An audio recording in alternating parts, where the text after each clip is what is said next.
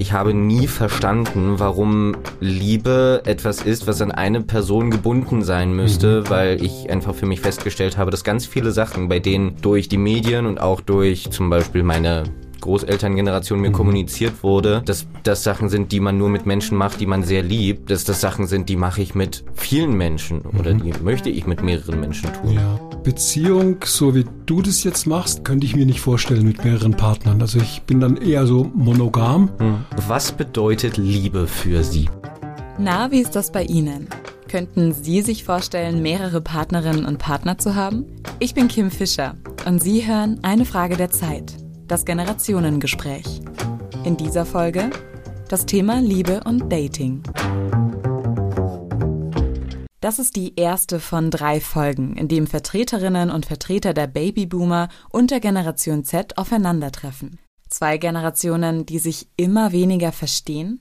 Ich glaube, dass es diese Wahrnehmung gibt, weil sie keine Räume finden, sich zu begegnen. Also wirklich zu begegnen, sich Zeit zu nehmen und auf Augenhöhe miteinander zu reden. Diesen Raum möchte ich schaffen, damit die Generationen nicht mehr übereinander, sondern miteinander reden. Ich bin unendlich nervös. Also Zusammentreffen mit einer älteren Person, die ich überhaupt nicht kenne, das ist ziemlich, ziemlich äh, aufregend. Jonathan ist 23, gehört also zur Generation Z. Er kommt aus der Nähe von Berlin, wo er Lehramt studiert. Das Einzige, wo ich so ein bisschen schamig bin, ist, wenn es in die intimere Sexualität geht. Da möchte ich dann lieber einen Strich ziehen. Hans-Peter ist Hochschuldozent und Coach. Er kommt aus dem Südwesten von Baden-Württemberg.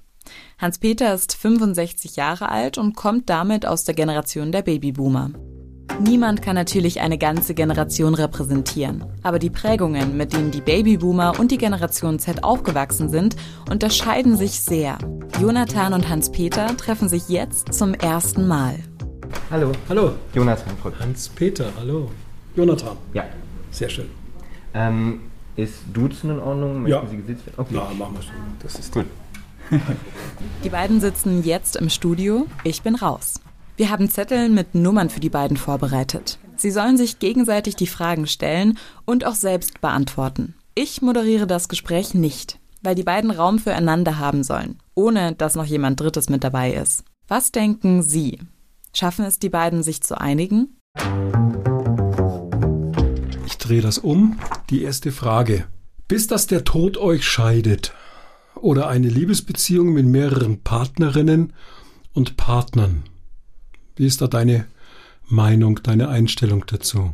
Tatsächlich, ich sehe nicht, wo die beiden im Kontrast stehen müssen. Mhm. Ähm, um meine Situation kurz zu erklären, ich bin in einer sogenannten polyamorösen Beziehung. Also ja. ich habe mehrere Partner beziehungsweise mhm. Partnerinnen und die haben ihre jeweiligen Partner, Partnerinnen, die mit okay. mir vielleicht im Zweifelsfall nichts zu tun haben. Ja.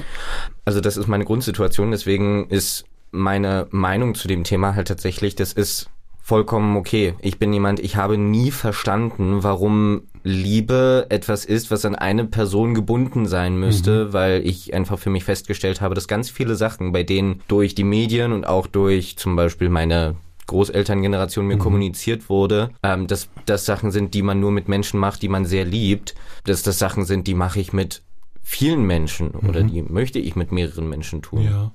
Ja, und bis dass der Tod euch scheidet, ist, äh, da, da bin ich kein besonders großer Fan von. Einfach mhm. weil ich habe nichts gegen Loyalität, aber dieses, es impliziert eine Art blinder Loyalität, auch wenn eine Situation untragbar mhm. eigentlich auf moralischer Ebene abläuft. Ja, verstehe. Ja, ich, ich verstehe, dass das eine, eine moderne Form ist, Beziehungen zu führen. Bis dass der Tod euch scheidet, ist eine schöne Vorstellung, wenn es stimmt mit den beiden. Würde ich mir auch wünschen, aber so ist die, die aktuelle Realität leider nicht.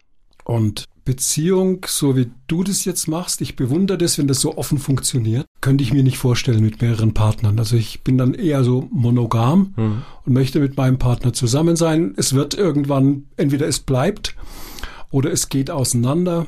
Das ist so aktuell die moderne Zeit. Aber bis der Tod euch scheidet, das war früher mal so. Das ist auch so eine, so eine Zwangs, Loyalität, die da geherrscht hat, auch aus wirtschaftlichen Gründen. Es war auch früher so, dass das oftmals, die haben in den, innerhalb der Dörfer geheiratet, da konnten die nicht viele großartig sich jetzt mit anderen Partnern, die waren froh, wenn sie jemanden mhm. gehabt haben und dann war es gut. Und heute ist einfach die, die Welt äh, viel kleiner geworden. Man rutscht zusammen, man reist, man lernt neue Leute kennen. Also Jonathan, darf ich es nochmal zusammenfassen? Mhm. Äh, dein Beziehungsmodell ist äh, Polyam, Poly, Polyamorie. Genau. Ja, das ist mhm. auch ein modernes Modell an der Stelle. Mhm. Und äh, ich sehe es so momentan, dass in der aktuellen Zeit, dass es durchaus dazu kommt, dass man mehrmals ähm, einen Partnerwechsel hat im Leben. Aber mein Modell ist dann, ich möchte gerne mit einem Partner mhm. zusammen sein. Und das wäre so ja. dann der Unterschied zwischen uns beiden. Wichtig ist nur, dass es ich finde einfach, wenn gerade in der, in der, in der polyamorösen Beziehung, dass es keine Geheimnisse gibt, dass offen miteinander umgegangen wird, dass alle Bescheid wissen, dann ist das völlig in Ordnung. Absolut. Absolut. Ja. Das ist auch eine Grundabsprache, die mhm. ich mit meinen Partnern immer habe. Ja. Alle wissen voneinander. Ja. Ähm, sie müssen nicht miteinander befreundet sein, aber mhm. alle wissen voneinander. Ja, und dann ist es offen ja. und ehrlich und dann finde ich das völlig in Ordnung. Wunderbar, vielen Dank. Magst du mit der Frage 2 weitermachen? Ja, kann ich gerne tun. Also, wann hatten Sie Ihr letztes Date und wie lernen Sie Partnerinnen und Partner kennen? Hui. Also das letzte Date hatte ich im März. Da hat sich aber nichts daraus ergeben. Ich lerne sehr schwer Partnerinnen kennen. Weil ich bin kein Mann, der jetzt irgendwie Frauen anbaggert und anspricht oder im klassischen Sinne aufreißt oder so. Das liegt mir nicht. Ich habe meine letzte Partnerin kennengelernt. Da hatte sie äh, eine Zeitungsanzeige aufgegeben. Ich habe darauf geantwortet und wir haben uns getroffen und es hat gefunkt und es war wunderbar. Das ist total faszinierend. Ich habe vor letztes Jahr erst habe ich wirklich aktiv mitbekommen, weil da habe ich im Haus meiner Urgroßmutter gewohnt und ähm, die hat noch so alte Zeitungen gehabt, wo halt mhm. auch so Zeitungsanzeigen drin waren. Und das ist mir ist an dem Punkt erst tatsächlich klar geworden, sowas wie Dating-Plattformen mhm. gab es schon lange Zeit. Es war damals halt nur, man hat eine Zeitung bekommen, bei der stand eine Tele in dieser Anzeige stand eine Telefonnummer und eine Adresse und dann konnte man zurückschreiben. Mhm. Jetzt hat sich das im Endeffekt alles nur quasi verisoliert auf einzelne Plattformen. Das und, Medium hat sich verändert. Ja, das Medium hat sich verändert und es ist halt jetzt quasi immer greifbar. Mhm.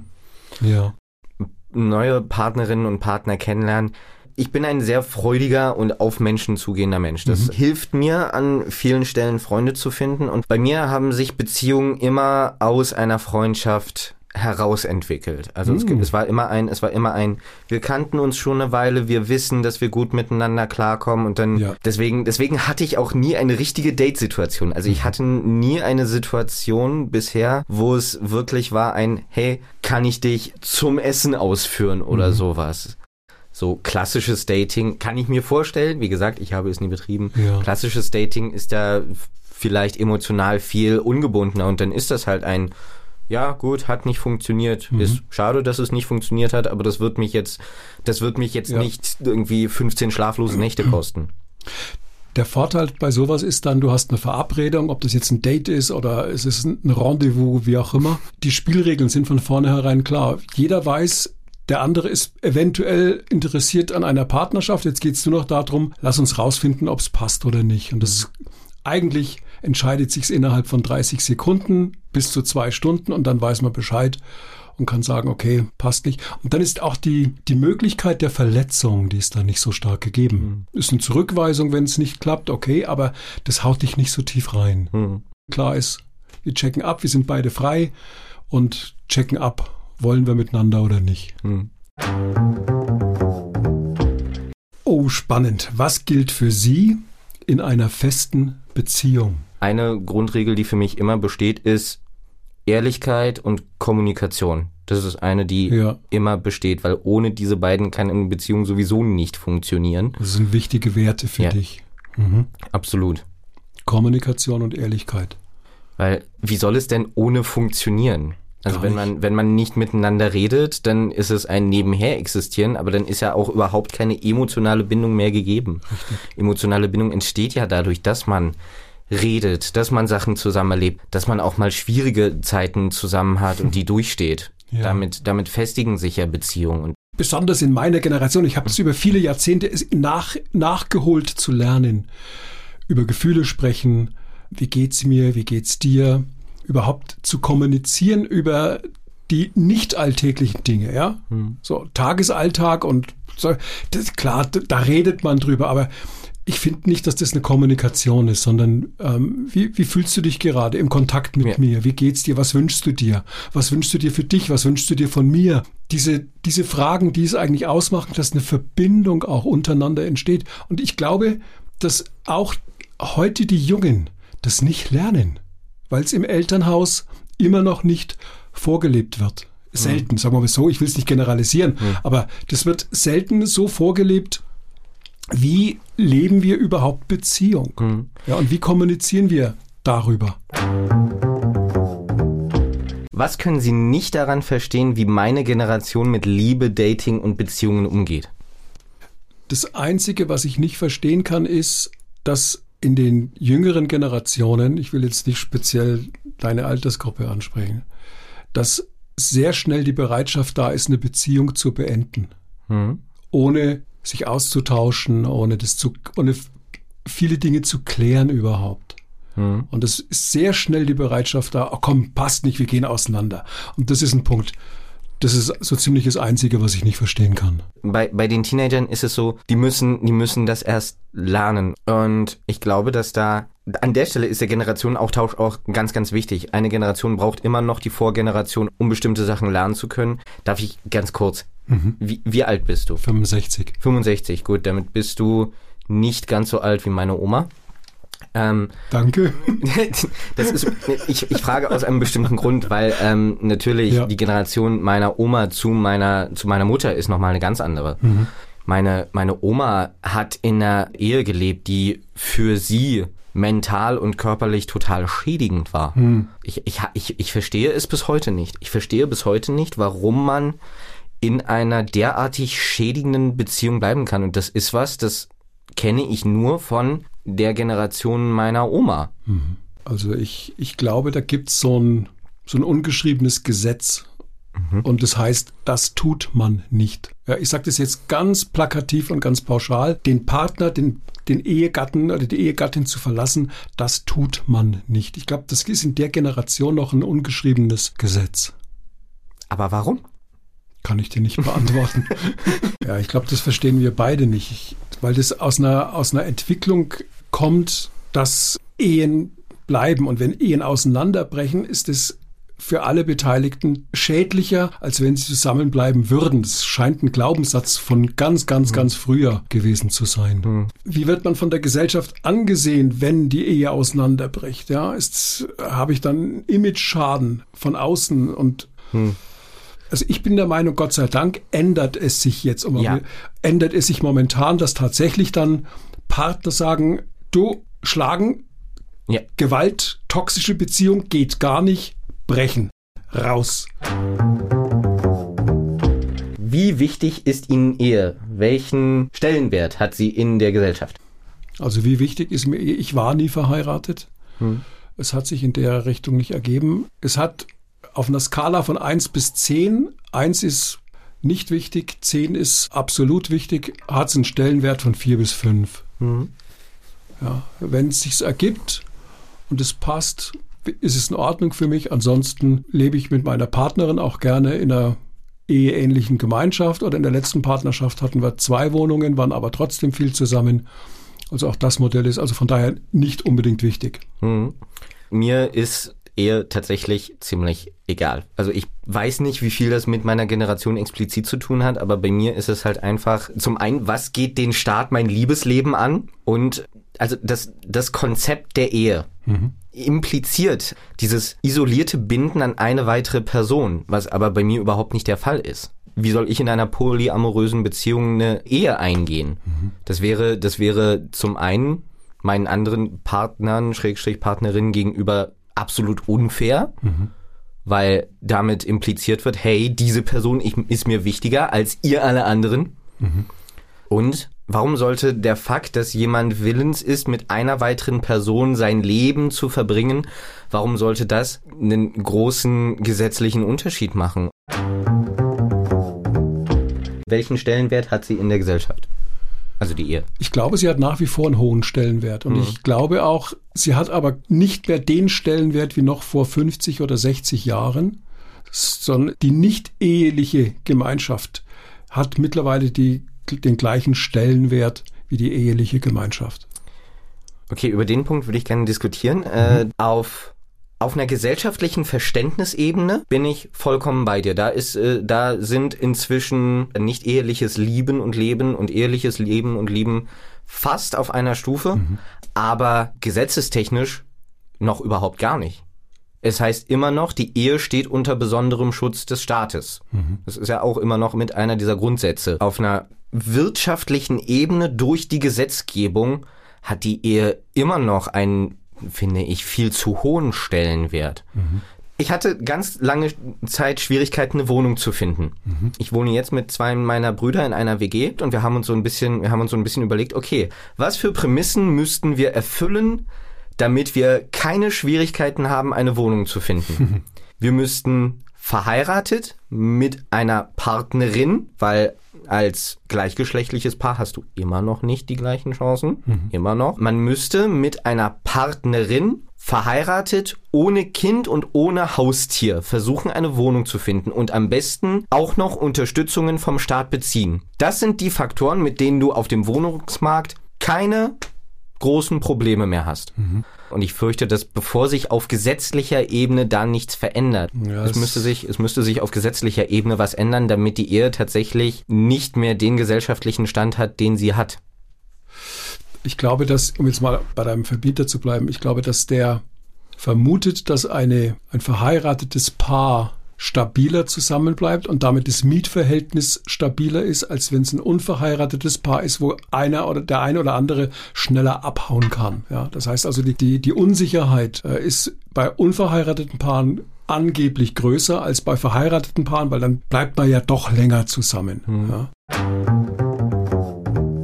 Okay, das ist wieder hochphilosophisch. Was bedeutet Liebe für Sie? Die Frage ist, ich, das kann man ganz profan runterbrechen. Ich will mit diesen Menschen zusammen sein. Ich will Schmetterlinge im Bauch haben. Ich will körperliche Nähe verbringen, also nicht nur Sexualität, mhm. sondern auch einfach Händchen halten, streicheln, küssen, was auch immer damit dabei ist. Ich möchte reden, äh, mich austauschen, gemeinsame Dinge erleben, gemeinsame Ziele haben, gemeinsam was unternehmen. Und ich möchte, dass, dass dieser konkret gesprochen, dass meine Partnerin dass es ihr gut geht im Zusammensein mit mir und dass es mir gut geht im Zusammensein mit ihr. Hm. Das finde ich eine sehr, sehr schöne, sehr schöne Mentalität, die dahinter steht. Und tatsächlich, ich glaube, dass das ähm, was ist, wo es gar keinen so großen Generationenunterschied gibt, weil ich, ich möchte das auch so. Fühle ich mich im Zusammensein mit dieser Person wohl? Fühlt sich diese Person im Zusammensein mit mir wohl? Äh, kann ich mit dieser Person kuscheln? Kann ich Händchen halten? Können wir uns kleine Küsschen geben? Mhm. Ja, können wir, können wir zusammen Dinge erleben, die uns beiden Spaß machen? Sind wir, sind wir in der Lage, gemeinsam durch Probleme durchzustehen? Mhm. Haben wir, haben wir die Stärke, wenn es dem einen gerade wirklich überhaupt nicht gut geht, dass mhm. wir bei dieser Person bleiben können und ihr sagen können, hey, ja, gerade ist es scheiße, das will ich überhaupt nicht diskutieren, aber wir kommen da auch wieder raus. Mhm. Darf ich dir noch ein persönliches Beispiel geben? Natürlich. Was ist für mich Liebe? In meiner letzten Beziehung, wir waren in Urlaub und wir waren gerade beim, beim Einkaufen gewesen. Meine Partnerin fährt das Auto, fährt ihr Auto und es kommt ein Gewitter. Hm.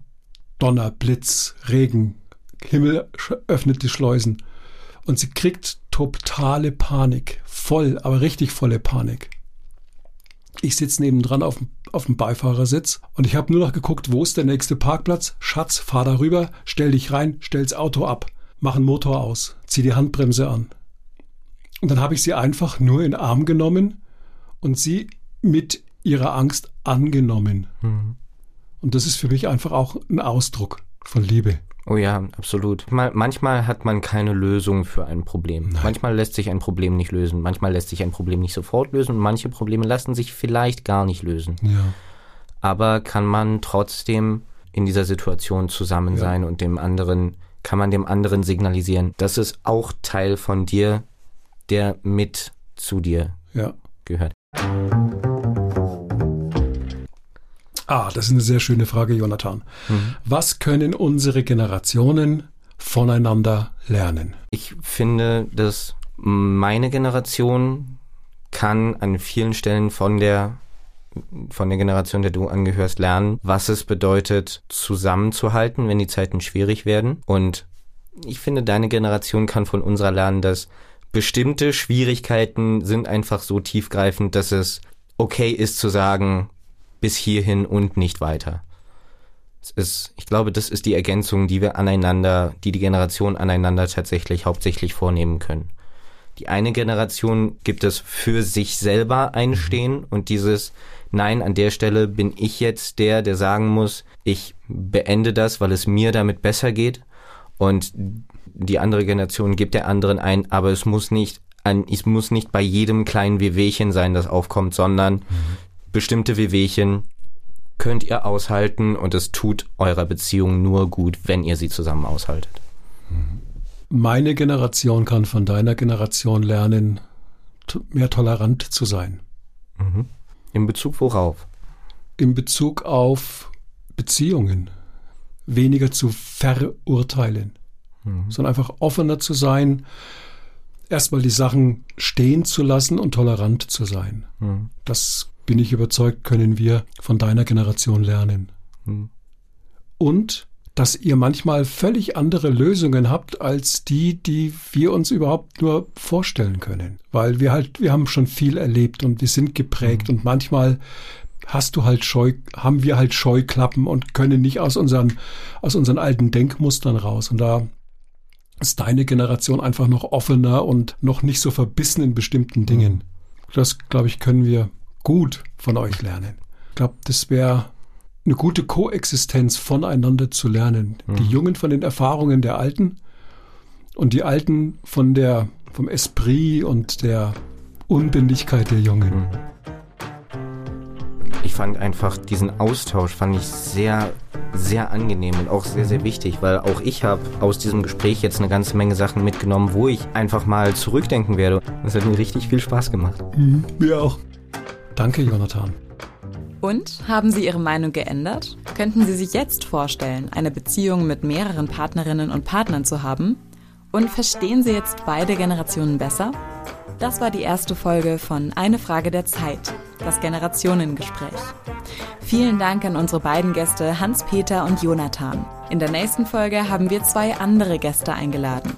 Dann geht es um das Thema Arbeit wenn man jetzt mal die Arbeitslosenzahlen zum Beispiel anschaut, ist es ja nicht plötzlich, okay, Generation Z fängt an zu arbeiten, zack, geht die Kurve nach oben. Das ist ja nicht passiert. Wir gehen ja trotzdem arbeiten. Das ist halt nur eine andere Art ja. zu arbeiten. Wenn da ein Arbeitsplatz frei ist und wird mit einem jungen Menschen besetzt, der nur vier Tage arbeiten will, dann muss man sich überlegen, diese 20 Prozent Arbeit lösen sich ja nicht in Luft auf. Natürlich sind die anderen sauer, wenn die das dann mitmachen müssen. Wie schaffen es die Babyboomer und die Generation Z, besser zusammenzuarbeiten und Unterschiede zu überbrücken.